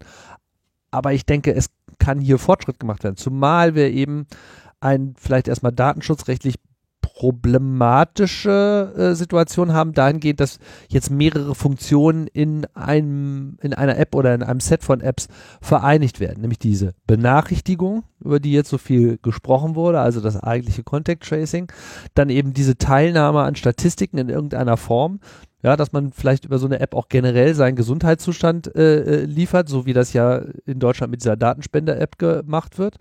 Oder dass man eben auch diese Quarantänebegleitung hat, was in einen ähnlichen Bereich reinläuft, aber man an der Stelle vielleicht eine Anonymisierung, Pseudonymisierung explizit sogar noch äh, aufgibt, bis hin zu weiteren Funktionen, die sich jetzt vielleicht noch gar nicht so unmittelbar äh, abzeichnen, bis hin zu so, so einem Gesamtfieberthermometer für, äh, für die gesamte Gesellschaft. Und dann, ja, dann, dann wird die Debatte nicht ähm, einfacher, aber ich halte es durchaus für was Erstrebenswertes, weil am Ende erhalten wir unter Umständen ein ganz kapables Werkzeug, um einfach so einer Pandemie zu widerstehen, was wir so überhaupt niemals vorher gehabt haben. Absolut. Und, und ich, ich finde es auch wichtig, dass Europa hier wirklich einen, einen grundrechtsfreundlichen Weg zeigt, weil, wie du gesagt hast, Technik wird eine zentrale Rolle in der Bekämpfung dieser Krise spielen. Das haben wir in asiatischen Ländern schon gesehen. Und ähm, Europa muss die Region sein, die das richtig macht und zwar so richtig, wie es geht. Machen wir doch da an der Stelle gleich mal eine neue Kapitelmarke auf und, und, und rollen wir mal explizit diese internationale Perspektive rein. Ist denn in Österreich auch schon mit Deutschland gesprochen worden oder in der Schweiz ist sozusagen über ein Roaming schon mal irgendwie gesprochen worden von diesen Meldungen? Ah, das ist eine gute Frage. Ursprünglich war das ja irgendwie das Credo von Pepiti, dieses Roaming einbauen zu wollen. Und ich glaube, bei DBFT und Google Apple ist das auch ähm, ähm, möglich oder zumindest, ja. Also es sollte auf jeden Fall ähm, meiner Meinung nach ein, einer der Faktoren sein. Äh, wir wollen ja irgendwann auch mal wieder die Freizügigkeit zurückhaben und äh, diese scheiß Grenzen ignorieren. Ähm, und im Moment ist es auch, also die Debatte ist auf jeden Fall in den europäischen Institutionen angekommen. Ähm, in der letzten Folge habe ich ja noch bekrittelt, dass äh, die EU so zurückhaltend ist und dass wir nur national auf eine globale Krise reagieren. Ähm, es gibt inzwischen eine klare Aussage der EU-Kommission, dass ein dezentraler Ansatz für Contact Tracing datenschutzfreundlicher ist Die Kommission hat sich auch generell mit recht guten Recommendations, auch, auch nicht nur zu dem Thema bisher zu Wort gemeldet. Wir haben das European Data Protection Board, also der Datenschluss aller Datenschützer, also das Barrack des Datenschutzes, die auch sagen, Datenminimierung ist wichtig, zumindest mal in der Fußnote. Und im Europaparlament ist es auch so, dass so Grüne, Linke und Liberale eigentlich schon da ein starkes Auge auf den Datenschutz haben. Ähm, wenn man die, die, an die, in die Länder schaut, also ähm, Spanien, Schweiz und Niederlande haben eine klare Präferenz für dezentrale Konzepte. Ähm, Österreich war jetzt eben ähm, Mittwoch letzte Woche mit, mit diesem, also österreichisches Rote Kreuz hat sich da positioniert. Deutschland war am Freitag. Italien haben wir am Samstag gedreht. Ähm, Italien ist jetzt auch Verfechter eines dezentralen Ansatzes. Ähm, Wo es noch wirklich gerade eskaliert, ist Frankreich. Ähm, morgen, Dienstag, das müsste der 28. April sein, wird im französischen Parlament abgestimmt über Contact Tracing. Also ursprünglich wollte man eine Abstimmung haben zwischen zentralem oder dezentralem System. Ähm, Hintergrund, äh, wer die Debatte verfolgt hat, so innerhalb vom PEPIT und bei den Befürwortern des zentralen Ansatzes, ähm, haben sich die Franzosen mit dem mit der radikalsten Position bisher geäußert. Ähm, ich finde das ja schon fast wieder lustig, wenn man so in den eigenen Standarddokumentierungen so freut sich einschleicht. Ähm, bei dem äh, Modell, das die Franzosen vorgestellt haben, gibt es so den zentralen Auditor, an den das Smartphone sich wendet. Und dafür haben die Franzosen das Symbol eines Panoptikons genommen. Ähm, ich fand das sehr passend für das, was dieses System auch irgendwie technisch mitbringt. Ähm, und auf jeden Fall, es gab da massive Proteste innerhalb von En Marche, der Partei von Emmanuel Macron. Ähm, und er wurde sozusagen zu dieser Abstimmung gezwungen. Ähm, im Moment schaut es aber so aus, dass sie über einen prozeduralen Trick einfach über die gesamte Lockerung der bisherigen Maßnahmen inklusive der App abstimmen und hat eben keine demokratische Entscheidung, ob zentral oder dezentral äh, passieren wird dort. Ähm, die Debatte in Frankreich ist auch eine, dass man sagt, ja, wenn Google und Apple das jetzt irgendwie unterstützen, dann kann es ja nur schlecht sein. Und deswegen dürfen wir uns auf keinen Fall darauf einlassen. Und ähm, die Debatte wird dort auch leider nicht so differenziert oder lösungsorientiert geführt, ähm, auch von der Zivilgesellschaft nicht, was ich schade finde, weil es gibt hier halt einen enormen Spielraum technologisch, ähm, was für Modelle man unterstützen kann. Ähm, und ja, es wird spannend, wie das morgen ausgeht. Aber das ist äh, äh, nicht ist in Deutschland auch nicht unbedingt immer besonders gut gelaufen, ja. Das, äh, also die Beißreflexe in solchen Debatten sitzen sehr tief, ja, inklusive einem äh, wunderbaren Beitrag von Jasper von Altenbockum. Niemand, der in Deutschland publizistisch tätig ist, hat einen besseren Namen, einen Namen, der besser zu dem passt, was und wie er schreibt, ja. Also dicht gefolgt von Don Alfonso, der ja auch sehr klar schon durch den Namen ausdrückt, was man da zu erwarten hat.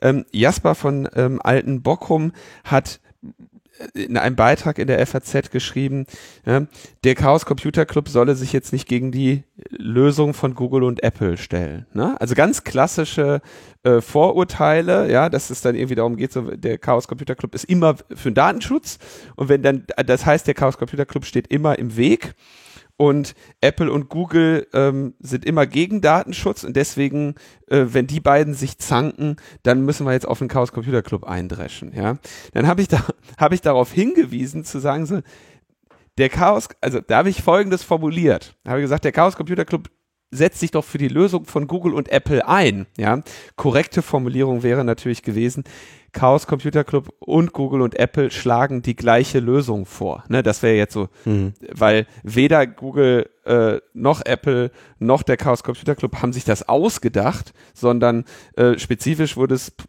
denke ich, der Ansatz in, in der wahrscheinlich höchsten Reife von DP3T ähm, formuliert und wer ihn sich ausgedacht hat, ich weiß noch nicht mal mehr, wer daran die Urheberschaft haben kann. Ja? Daraufhin hatte ich dann die Leute an der Backe, die meinten, der Chaos Computer Club würde jetzt auf einmal Apple und Google empfehlen. Ja? Und das sind halt alles so, also es ist sehr erstaunlich, in solchen Debatten zu sehen, ähm, einfach nur interessant, ja, von der Analyse her, welche Begriffe beim Menschen so dazu führen, dass die halt sofort absolut rot sehen. Und Datenschutz tötet ist einfach das Ding, was jetzt hier noch viel weiter gekocht wird. Auch deswegen äh, freue ich mich, dass in Deutschland diese Debatte jetzt erstmal ne, beigelegt wurde.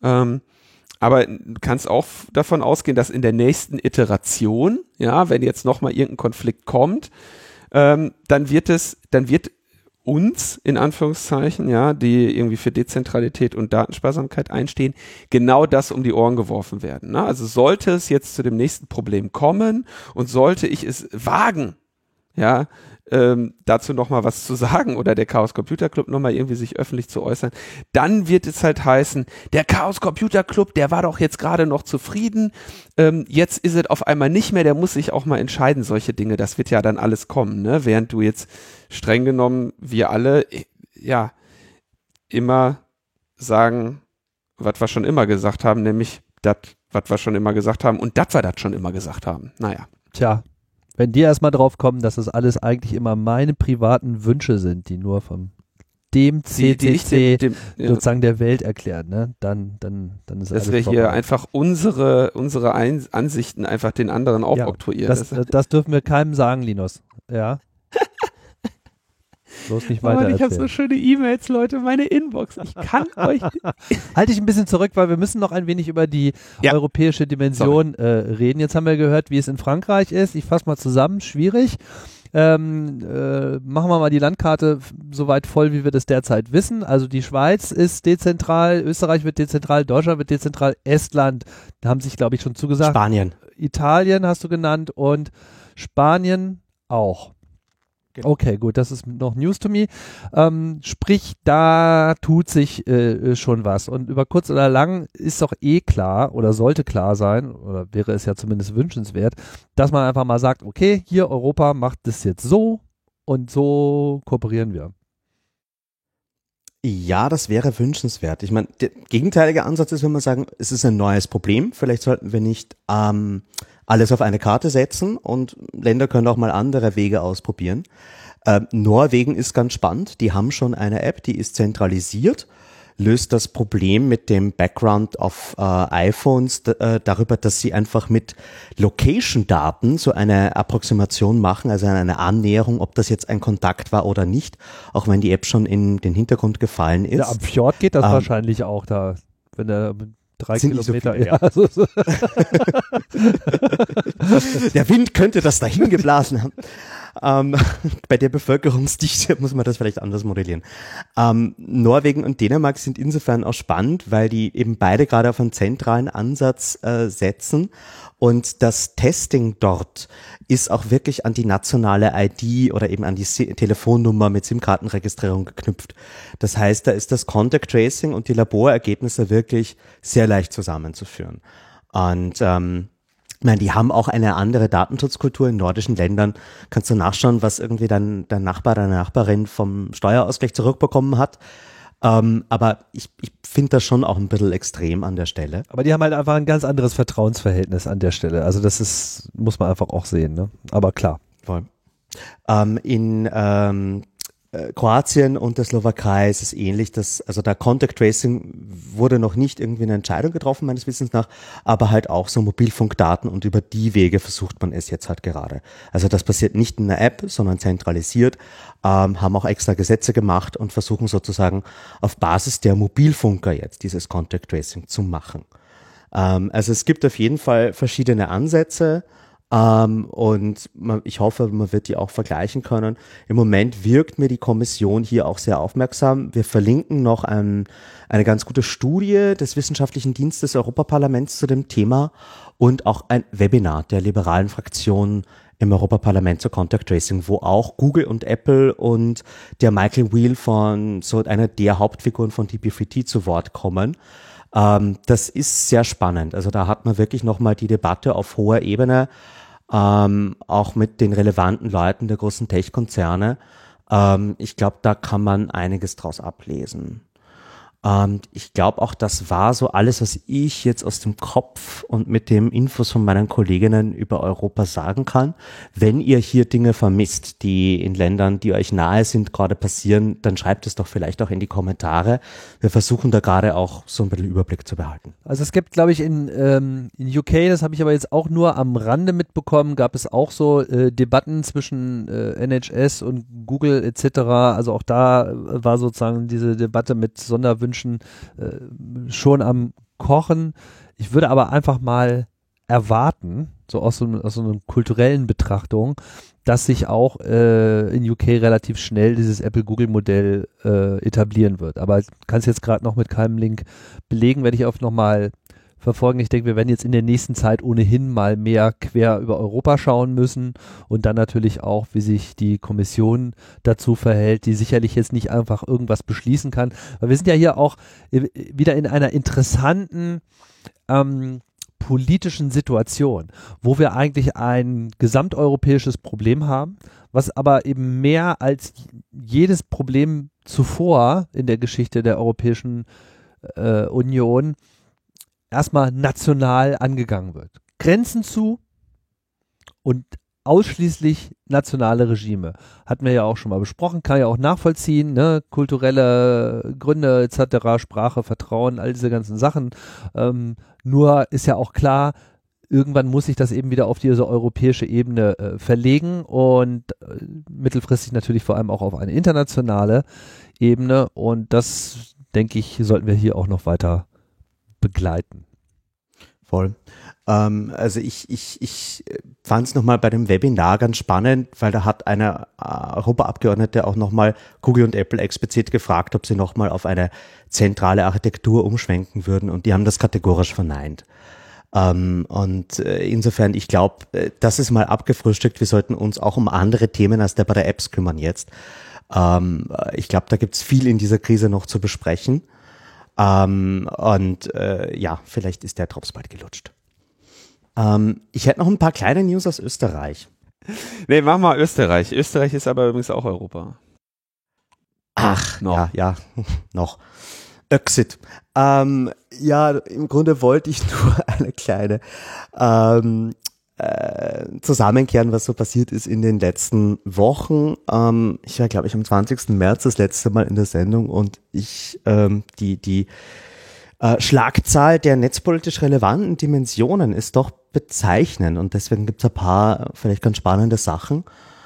Ähm, also äh, ich weiß nicht, ob das in Deutschland auch so ein Thema war, aber wir haben ja viele der Maßnahmen des Lockdowns sind bei uns wirklich über Gesetze, Verordnungen oder Erlässe wirklich auch in den Gesetzesbüchern. Es gibt tägliche Pressekonferenzen der Regierung und die Polizei prüft auch sehr viel von dem, wie sich Leute verhalten. Also wir haben so Fälle, wo Menschen äh, eine Strafe bekommen, weil sie auf einer Parkbank sitzen und andere Menschen zu nahe an ihnen vorbeigehen.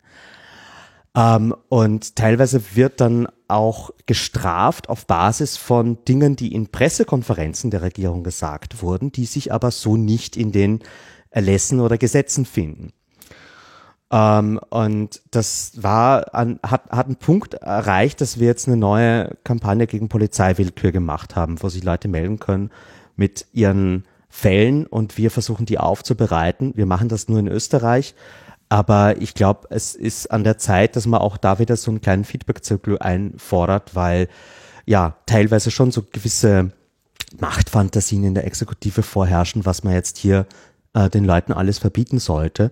Und ich sehe das als sehr problematisch an. Linus, da hast du ja in deinem Logbuch frei, hat sicherlich auch schon eine ganze Menge drüber diskutiert. Ich wollte gerade hier schon äh, darüber sprechen, ja. Das ist ja eine sehr großartige Gelegenheit, äh, die aktuelle Folge von Logbuch Freiheit zu empfehlen. Ding Dong, über Subscribe, Glocke. Genau, Glocke Bing Bong. Ähm, über Polizeigewalt und Racial Profiling, ähm, wo wir uns genau damit auseinandergesetzt haben. Ähm, und bei der Gelegenheit auch noch mal etwas zu äh, zu Berlin. In Berlin gab es jetzt äh, gestern eine Fahrraddemonstration. Ja, also äh, das war so ein bisschen das Thema von Logbuch Freiheit Nummer ein, äh, der Episode 1.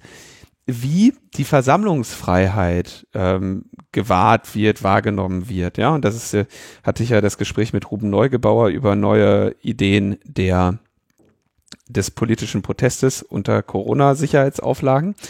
Und da gab es gestern in Berlin eine Fahrradtour, ähm, die sich gegen das gegen den Umgang und die Aufnahme oder die, nein, gegen den Umgang mit den Geflüchteten in Lagern äh, richtete. Und da sind dann also Kleingruppen Rad gefahren, ja, mit politischen Willensbekundungen.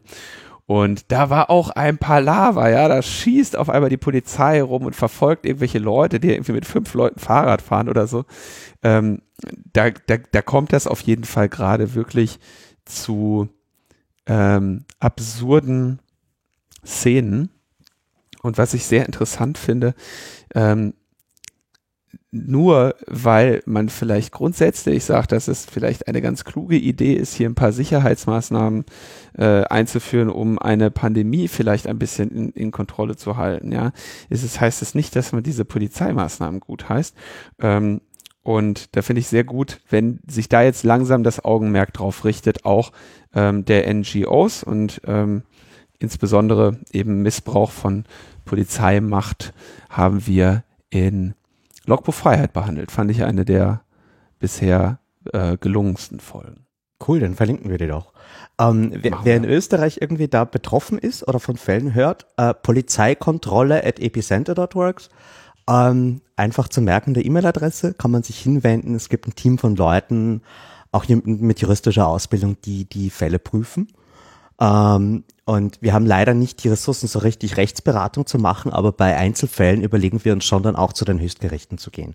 Also da gibt's eigene Prozessfinanzierer, um halt auch irgendwie den Rechtsstaat nicht äh, ganz äh, vom Tapet fallen zu lassen, weil ich, ich, ich finde es wichtig, dass man sich jetzt immer noch um Grundrechte kümmert und dass das in dieser Krise erst recht wichtig ist. Ich meine, der Staat will ja, dass wir ihm gerade vertrauen und dieses Vertrauen ist nicht geschenkt. Ähm, wenn wir von, von Rechtsstaat reden, äh, es gibt auch noch irgendwie ein paar Infos, die wir nur verlinken, ebenso wie die Justiz umstellt in der jetzigen Situation. Ähm, in den meisten Ländern war es ja eh schon so, dass das Justizsystem eher personell schlechter ausgestattet ist. Und natürlich sind physische Verhandlungen in der jetzigen Situation ein besonderes Risiko. Und ähm, da haben wir uns auch die Regelungen in Österreich näher angeschaut, was da jetzt auf einmal möglich wird. Ähm, es ist leider ein bisschen peinlich oder, oder lustig. Also es gibt natürlich Zoom im Haupteinsatz in den ganzen Gerichten äh, mit all den Sicherheitslücken dort und äh, keinerlei technische Vorgaben. Wenn man jetzt zum Beispiel Verfassungsrichter Entscheidungen treffen, dann könnten die theoretisch eine Twitter-Gruppe machen oder eine WhatsApp-Gruppe und äh, so zu ihren Urteilen kommen. Das wäre jetzt rechtlich zulässig. Ähm, und da, da ist halt leider noch nicht so wirklich durchdrungen, dass es hier natürlich auch sehr hohe Anforderungen an äh, Vertraulichkeit und Zuverlässigkeit der, der Werkzeuge geben muss. Ähm, wir haben auch irgendwie breit diskutiert, SMS-Warnsysteme, also wenn über eine spezifische Region ähm, ein, eine Quarantäne verhängt wird oder andere Maßnahmen, erlaubt der Staat sich jetzt irgendwie den Leuten SMS zu schicken. Da haben wir auch irgendwie am Gesetz mitgearbeitet und geschaut, dass da keine Vorratsdatenspeicherung über die Hintertür kam. Ähm, und wer weg von Zoom will, ja, es gibt auch nochmal einen schönen Vergleichsartikel mit anderen Lösungen, vor allem auch datenschutzfreundlicheren, ähm, weil ja, dass, dass, dass Zoom unsicher ist, glaube ich, wurde jetzt eh auch schon breit diskutiert. Ähm, und das sind eh so die wichtigsten Themen. Bürgermeister bekommen in Österreich jetzt die Information, wer in ihrem Dorf oder ihrer Stadt Corona positiv ist. Das ist etwas, das, das wir auch kritisiert haben. Ähm, wir haben es wenigstens geschafft, dass die äh, Bürgermeister zum ersten Mal Strafen zahlen müssen, wenn sie diese Daten äh, zweckentfremden, also wenn sie sich nicht an das Datenschutzgesetz halten. Bisher war es so in Österreich, dass die öffentliche Hand nie gestraft werden kann. Und das ist jetzt das erste Mal, dass man auch als äh, staatliche Stelle sozusagen Risiko und Kosten zu befürchten hat, wenn man sich nicht an den Datenschutz hält. Ähm, wir haben es nicht geschafft, das komplett zu verhindern. Es war irgendwie eine lustige Debatte, weil wir hatten eigentlich ein gutes Argument. Es bringt doch nichts, wenn man jetzt irgendwie, das Argument war so, Essen auf Räder und ähnliche Dienste müssen wissen, wenn sie zu Leuten hingehen, ob die infiziert sind oder nicht. Und wir meinten so, ja, aber die sollten sich doch bei allen schützen und nicht nur bei denen, die positiv getestet sind. Und dann war die Reaktion, ja, aber wir haben nicht die Schutzausrüstung, um uns dauerhaft zu schützen. Wir können es nur irgendwie bei zwei von 30 Besuchen am Tag machen. Und ähm, das war das reale Argument, was dann von Regierungsseite kam an der Stelle. Äh, ja, da, da muss man natürlich kurz einhaken. Das ist ja, äh, also unabhängig von unter Umständen einem Mangel an diesem Schutzequipment, ja, ähm, ist es ja auch eine Tatsache, dass dieses Schutzequipment nicht den ganzen Tag tragen kannst. Weil unter der Annahme, dass du tatsächlich einer Corona-positiven Person begegnet bist, musst du das ja dann eh tauschen. Und das ist ja ein relativ ausführlicher Prozess. Ja, das ist ja einer der Gründe, warum äh, in den Krankenhäusern da diese strikte Trennung äh, stattfindet, damit du, damit du nicht den ganzen Tag von einem ins andere Zimmer gehst und dich dann nochmal umziehen musst. Ähm, das, ich will nur sagen, das Argument ist ein Problem, das, die Problemschilderung ist eine.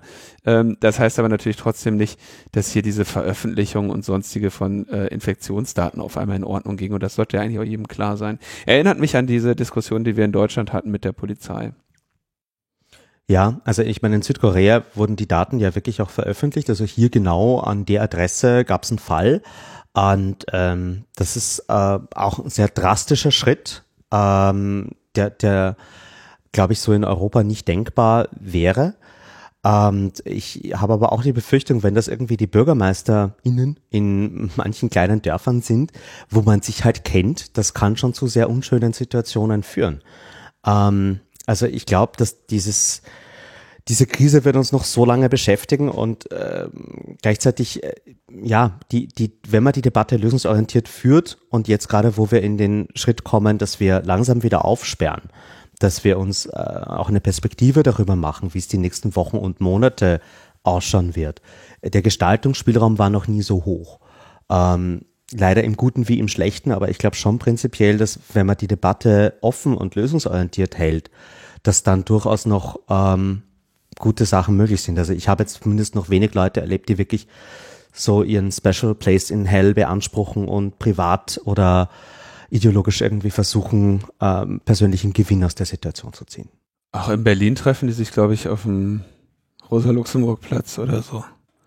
Da haben wir jetzt schon. Die Schwurbler. Da, da haben wir sie schon äh, sitzen, ja.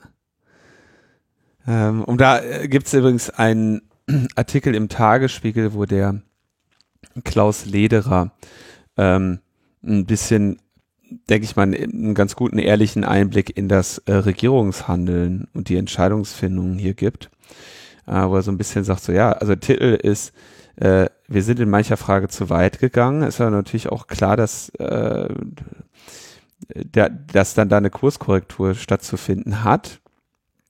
Und gleichzeitig äh, weist er natürlich auch darauf hin, die wissen ja, die haben ja auch alle, ist ja auch von denen die erste Pandemie, ne?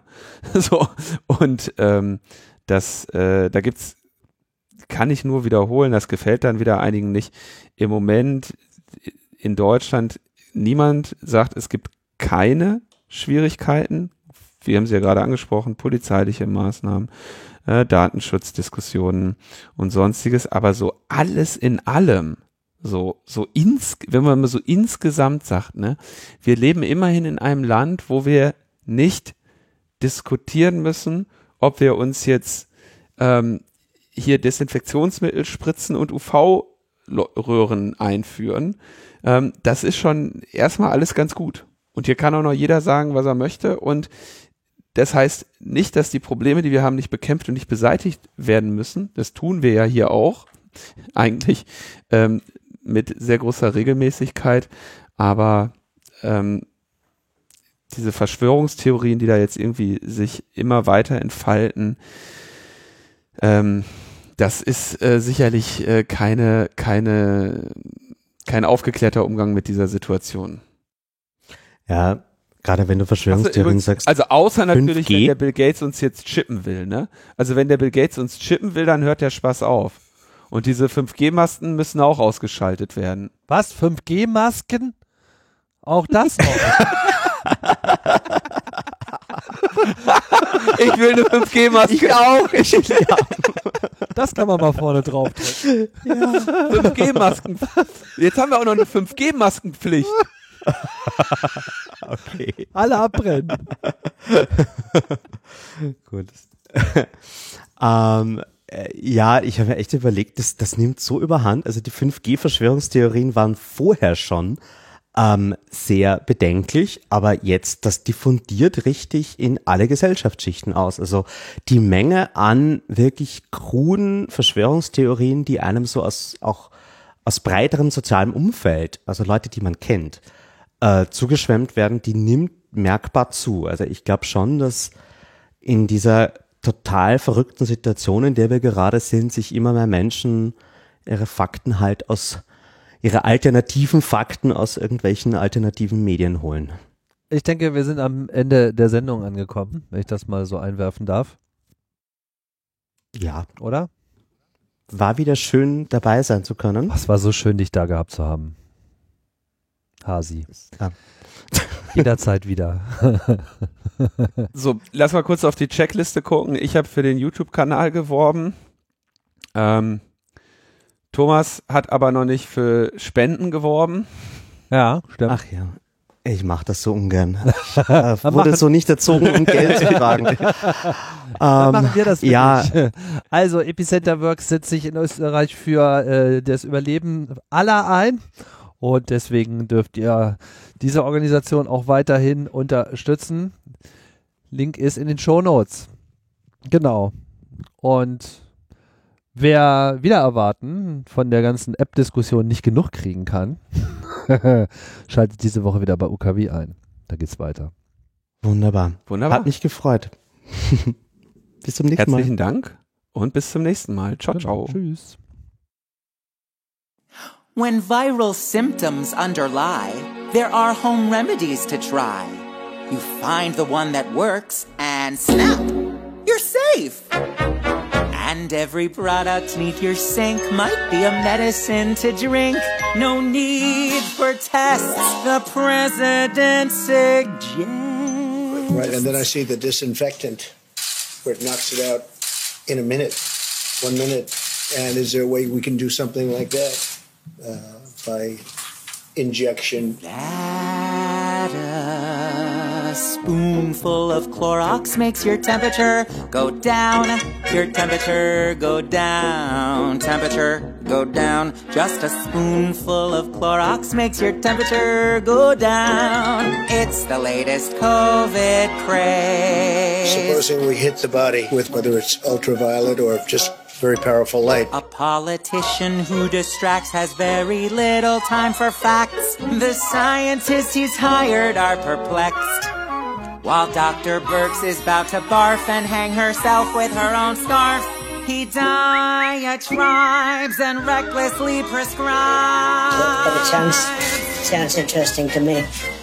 That some pledge on your pancakes makes coronavirus pass. Coronavirus pass. If it gives you gas, try some bleach in your beer and shove a flashlight up your ass. Heal yourself with UV rays. Our president is no MD, he only plays one on TV. But of medical advice, he's always full.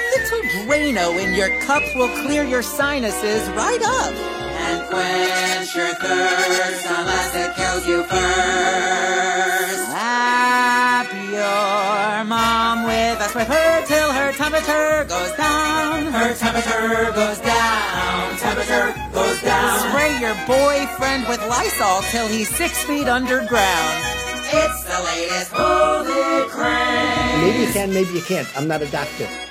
Since it's improbable you'll win with your hydroxychloroquine, splash some Windex in your wine and you'll resolve. And you won't likely get a pill from Dr. Oz or Dr. Phil. There's no, there's no vaccine, vaccine. So try some